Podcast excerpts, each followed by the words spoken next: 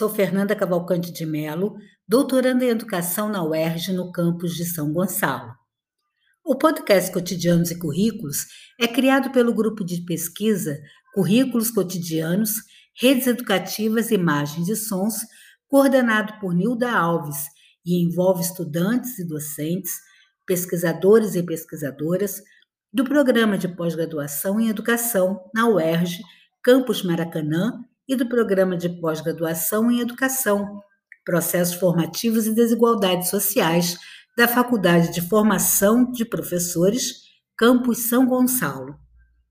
Criado em 2020, trazendo questões relacionadas aos currículos cotidianos para atingir de modo mais ágil a todos, todas e todos interessados na educação, esse podcast se organiza em séries mensais. Nesse mês de abril, vamos dar início a séries que vão conversar com uma ideia central do grupo de pesquisa, que é de redes educativas. Pretendemos desenvolver os programas com essas redes, chamando para nos auxiliar alguns praticantes pensantes que nelas encontramos, pois nas relações com eles nos formamos. Nesse mês de abril, as redes em foco são as das práticas teorias da criação e uso das artes. A série deste mês tem como organizadores os seguintes membros do grupo: Noale Toja, Maria Moraes, Márcia Rodrigues, Talita Malheiros e Nilda Alves. Na parte técnica estão Nilton Almeida, Isadora Águeda, Júlia Duarte e Elaine Sotero. Continua nos acompanhando as músicas de Fernando Moura, do disco Mundo Piano. São músicas de até um minuto. Nossos corpos estão em constantes movimentos éticos, políticos e estéticos.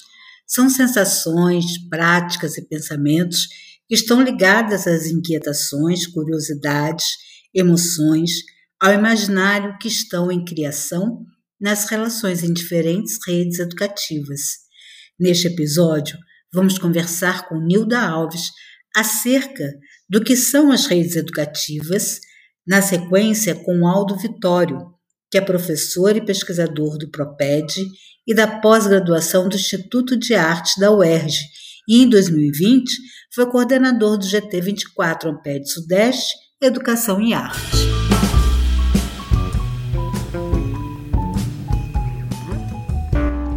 Cabe-me uma fala inicial que servirá para indicar o que vamos pensar e expor com a ajuda de muitos convidados nas próximas séries e meses nesse podcast.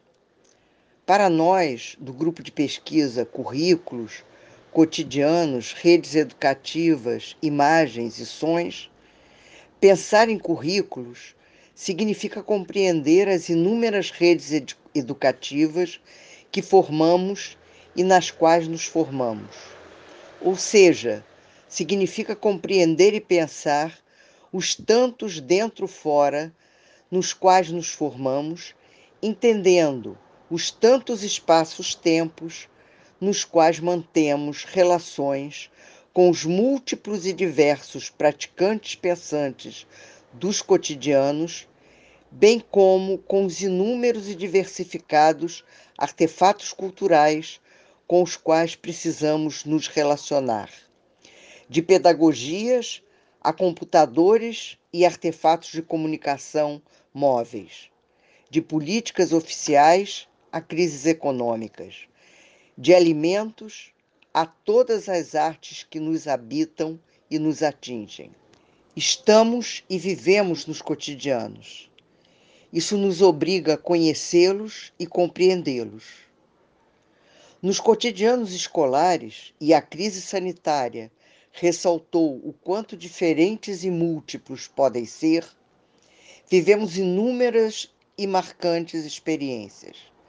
Neles, acontecimentos de toda ordem nos atingem e nos mudam e nos formam sejam ações políticas que nos dão esperança, sejam políticas que tentam nos quebrar como seres potentes, sejam sons insuportáveis que nos atingem, como de tiros trocados entre grupos dentro da comunidade na qual está a escola que frequentamos, sejam sons maravilhosos de uma escola de samba na qual atuamos, ou sons de nosso músico preferido. Sejam filmes que vemos, ouvimos, sentimos, pensamos, ou sejam as ações que desenvolvemos junto a tantos amigos para criar algo.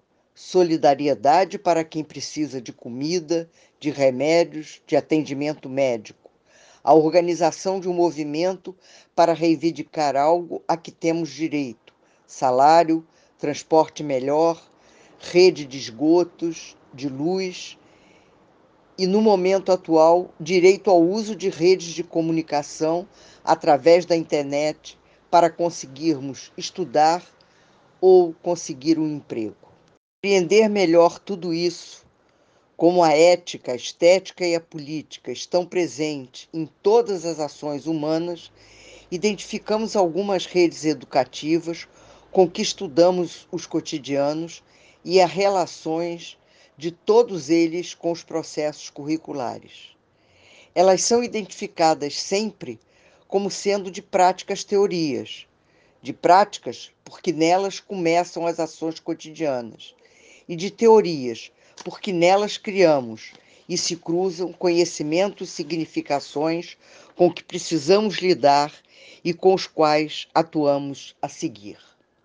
Assim, identificamos as seguintes redes educativas com que trabalhamos e que vamos apresentar sucessivamente nesse podcast. Das práticas teorias da formação acadêmico-escolar, das práticas teorias pedagógicas cotidianas, das práticas teorias de criação e uso das artes, das práticas teorias das políticas de governo, das práticas teorias coletivas dos movimentos sociais, das práticas teorias das pesquisas em educação, das práticas teorias de produção e usos de mídias, das práticas teorias de vivências nas cidades no campo e à beira das estradas. Um abraço e venham conosco nessa aventura.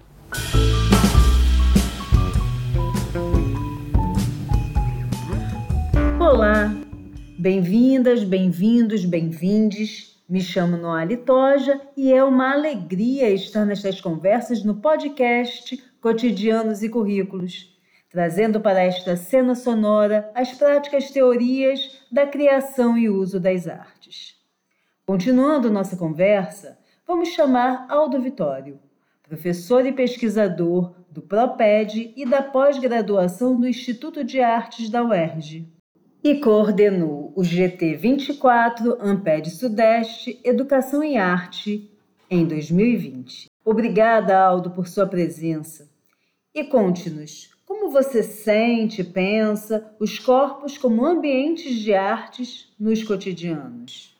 Olá a todos. Bem, vou conversar, vou falar, não conversar, vou falar um pouco sobre as artes, cotidiano e educação, né? Vamos começar é, pensando sobre esse, esses termos, né? Corpo e arte é, são termos, arte, sobretudo, é um termo polissêmico que pode significar é, muitas coisas, dependendo do discurso em que ela é empregada. Mas entendemos a arte como, o, como uma obra humana na contemporaneidade, né, onde vale qualquer coisa, só não pode estar isenta da experiência estética. A experiência estética é a experiência que não se traduz facilmente, né? É uma sensação de inquietação, de prazer, de curiosidade, de emoção. É tudo ligado ao imaginário, tudo ligado à história pessoal daquele que está em contato com a obra de arte. Mas, enfim, é, e isso, todas essas sensações, na verdade, elas se dão com muita intensidade diante da arte, mas não só diante da arte. Ela acompanha a experiência estética, ela é uma experiência procurada pelo, pelo corpo, né? ao longo da sua vida, da sua existência, né? entendendo que também a experiência estética é uma relação contínua de cada corpo com seu ambiente, com os outros corpos. Então, é, eu inverti um pouco os dois temas, né? enfim, corpo e arte, ambiente é, e, e cotidiano, mas vamos lá. Bem, em relação ao corpo, eu gostaria de alertar que, é, na verdade, como diz o Le Breton, nós não temos um corpo, nós somos um corpo. Né? Um corpo que, ao longo dos últimos séculos, foi um pouco foi dividido, né?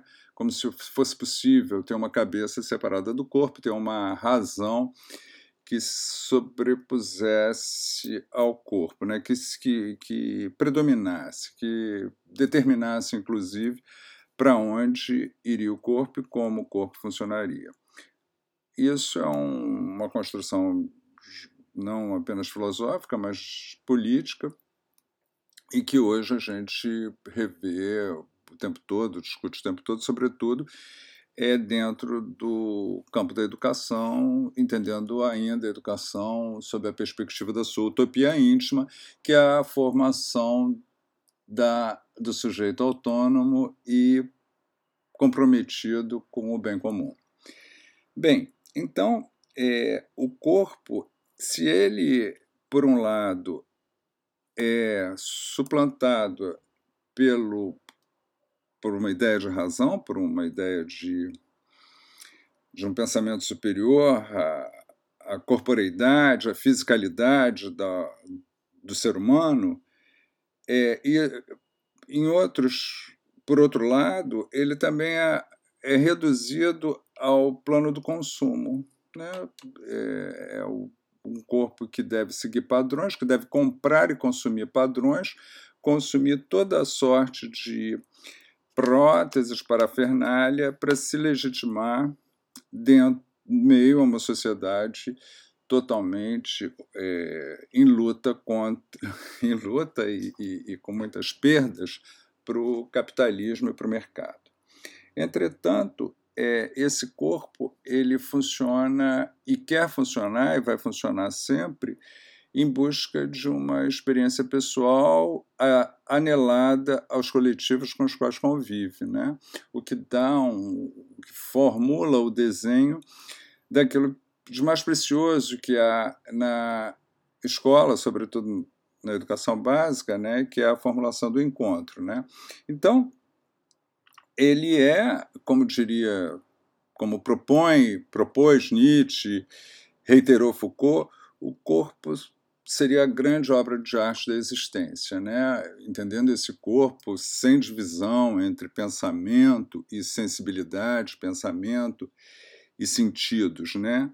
esses sentidos que nos conectam com o externo e nos dão, é, nos propiciam as experiências para essa produção da subjetividade, entendendo, vamos dizer assim, como se fosse alguma coisa separado, a, a internalidade do corpo, a intestinidade e, e, e, a superfície. Não. A pele é, é, tão corpo quanto a subjetividade. Então, vamos lá. É, então, é, essa experiência de aprender, de aprender coletivamente, de aprender e ensinar, de viver as experiências, de, é, de gerir é, o mundo ao mesmo tempo que o construímos, né? em cada relação de social, em cada relação cultural, em cada acontecimento cultural, é certamente a afirmação, a ativação de algo muito caro à arte, né? a arte que é entendida como experiência criadora, né? como experiência criadora é, cujo eixo central é a, é a experiência estética com sigo próprio, com o outro. Né? Então, é, o que traz uma associação intensa aí entre ética, como defesa insofismável, inquestionável da existência humana, e a própria produção desse ser humano como obra poética, como obra para além de qualquer padrão vamos dizer assim, cultural, como a gente entende a arte hoje em dia, né?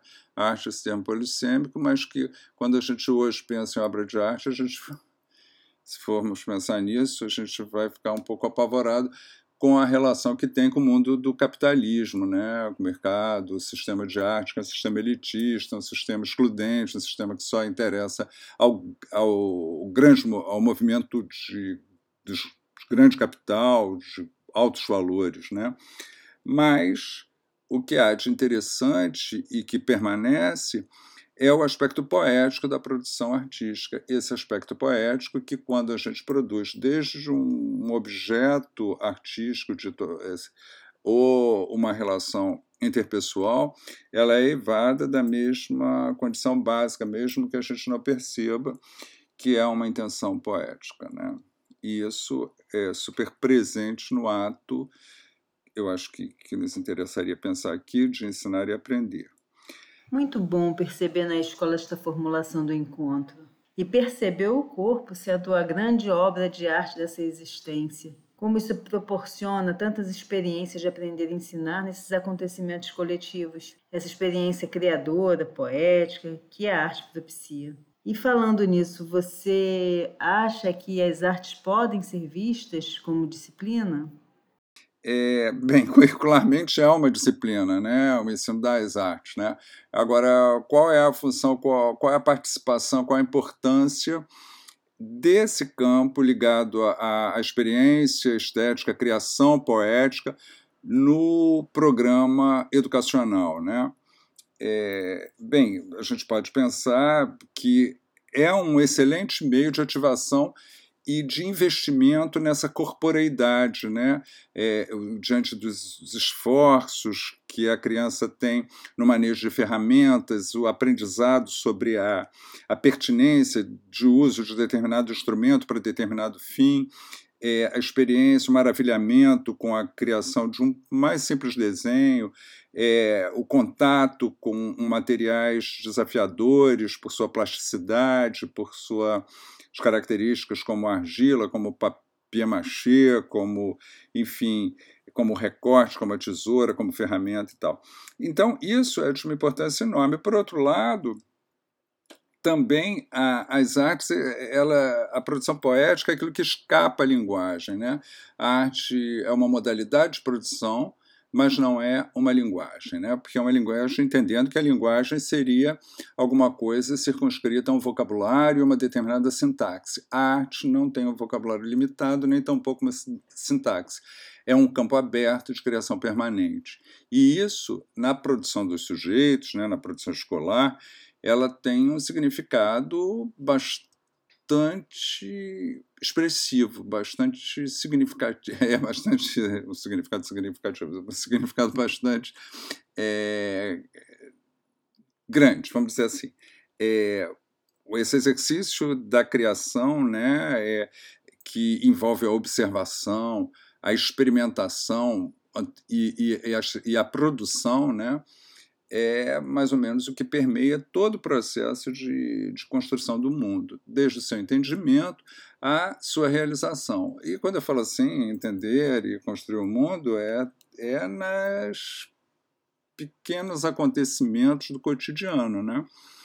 É isso que é, são as contribuições que cada indivíduo traz para o seu coletivo, que cada coletivo traz para o seu indivíduo. Né? Então, é, as artes, é, eu, eu não entendi, teria direito. É, se há uma disciplina escolar, ah, tá, perfeito, claro, pode ser visto dessa forma, mas como qualquer outro campo curricular, é, transborda a cercania, a, a limitação é, programática, né, curricular, né, é, enfim, eu penso que elas a, a, a, as artes podem e devem ser vistas como um campo muito importante para a formação humana. Né? Não aquele, não confundir naturalmente o ensino da arte como colonização cultural, que ensina valores da grande arte europeia, dos grandes museus, não é nada disso, eu não estou falando disso. Eu estou falando da grandeza da autoformação é, individual e coletiva por meio de experiências poéticas, né, em que, o, por exemplo, o, o, o Brasil é de uma riqueza nas produções populares é, surpreendente. E claro que a, a grande arte colonial, a, a, arte, enfim, dos colonizadores, a arte euroreferenciada, a arte branca, a arte dos homens, ela deve ser coletivizada também de forma certamente crítica, né? Mas isso em outro estágio ou de, de forma modulada de acordo com a, a, o tempo e o espaço escolar, naturalmente eu espero que tenha que eu tenha conseguido alertar, é, sublinhar, destacar um pouco alguns aspectos desses temas que vocês me propuseram, né? Os corpos como ambiente de arte, é, nos cotidianos, sim. O corpo é um produtor de sensibilidades, é uma oferta, oferece sensibilidade. O corpo ele se estende aos coletivos, e a vida só é suportável porque produzimos poeticamente mesmo sem sabê-lo. Então, é, esse acontecimento é permanente, entendendo a arte nesse aspecto como uma produção poética da existência, como uma produção por meio da sensibilidade, das belezas, né? Obviamente que são termos questionáveis também, porque são relativos, mas eu acho que me fiz entender aqui é, a beleza da existência. Né? E essas artes podem ser vistas como disciplinas, como campos de conhecimento, certamente, atravessados por outros campos de conhecimento também, como a história das ideias nos mostra, né? que nenhum campo epistêmico é blindado, é impermeável aos atravessamentos de outros epistêmicos. Mas, enfim, é isso. Eu espero que tenha sido compreensível o que eu as, os temas que eu abordei, né? Abraço aos ouvintes e desculpem pelos pela gagueira. Maravilhoso, Aldo. Nós que agradecemos com essa contribuição, com essa participação de muita beleza. Gratidão. Até o nosso próximo encontro. Obrigada a todos os ouvintes.